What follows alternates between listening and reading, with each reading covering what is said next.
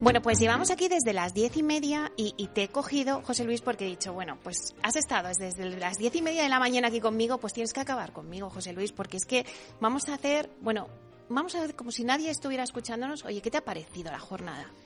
Pues eh, ha sido una jornada muy intensa, eh, una jornada muy productiva. Eh, se ha manejado mucha información, tanto para inversores como para futuros propietarios o personas que quieran alquilar vivienda en Madrid y además eh, se han dado algunas noticias eh, de primicia y esta última entrevista, la primera entrevista del nuevo delegado de urbanismo del Ayuntamiento de Madrid, que es una persona brillante con la que yo he compartido eh, acción de gobierno tanto en comunidad como en el Ayuntamiento de Madrid, pues la verdad es que es un, un colofón eh, súper interesante. Enhorabuena eh, Capital Radio y enhorabuena Meli por esta iniciativa. ¿Qué conclusiones podíamos sacar así a de pronto, no?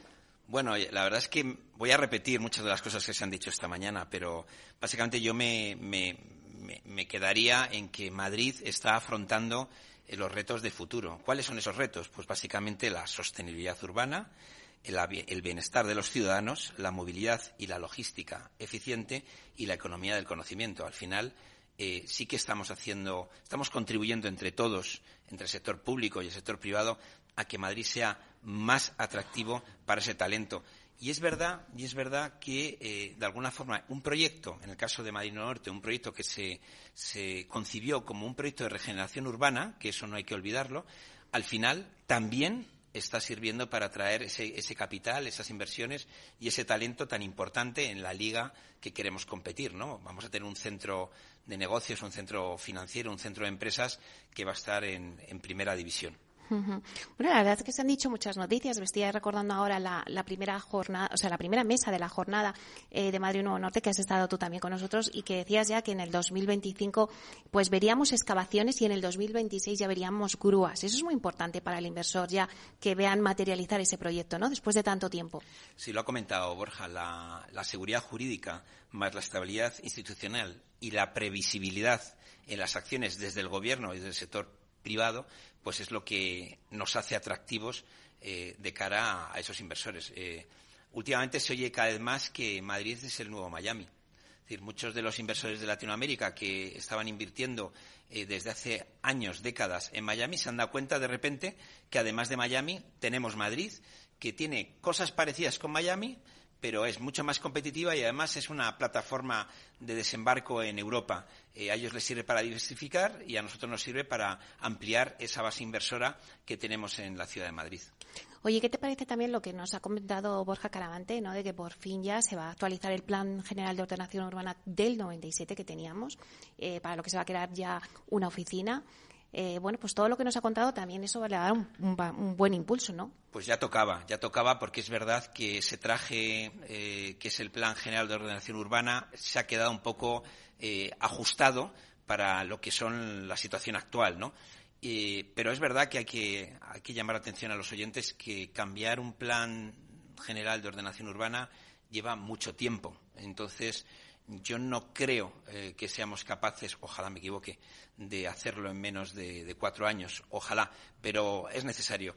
Eh, los usos eh, y, las costumbres de las ciudades han cambiado muchísimo, desde luego desde la, desde la pandemia que azotó a todo el planeta, mucho más, y actualizar ese plan es una asignatura y un compromiso del, actual alcalde de Madrid muy potente que, que, yo creo que va a ser muy positivo, sin duda, para inversores, promotores, constructores y, sobre todo, para los ciudadanos que quieran vivir eh, tanto en régimen de alquiler o de propiedad en una ciudad tan maravillosa como Madrid. No podemos dejar de lado cuando hemos hablado de Madrid como referente de innovación, ¿no? donde David y Tatiana nos han estado comentando eh, todo lo que están consiguiendo con InnoLab.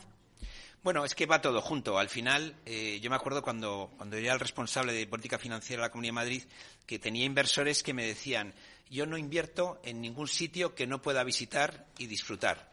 Y efectivamente, pasa lo mismo con la innovación. Si tú quieres atraer talento y quieres atraer eh, innovación, lo que tienes que hacer es la ciudad fácil para los que eh, llevan ese talento y esa innovación a tu entorno. Entonces, la mejor forma que tenemos, y así lo hemos concebido en la Comunidad de Madrid, de atraer ese talento desde el comienzo, es explicándoles las oportunidades que esos 25.000 millones de euros que va a haber de inversión en el caso de Madrid Nuevo Norte van a poderse, de alguna forma, concretar en actividad de personas muy preparadas, empresas muy competitivas y eh, soluciones eh, que han tenido éxito en otros entornos urbanos, eh, tanto en Europa como en Latinoamérica, como en Asia, por supuesto. Y qué bonito también ver esa mesa de los desarrollos del sureste, donde hemos podido mezclar, ¿no? Norte y sur, lo que está pasando en Madrid, ¿no? Y al final, pues que pues que todo se vende, porque los desarrollos del sureste ya han contado, está todo vendido, la subasta de precios ya a los precios en los que estamos. Pues ha sido una mesa muy interesante, con los pies en el suelo, dando cifras. Eh, Empezamos en el aire, ¿verdad?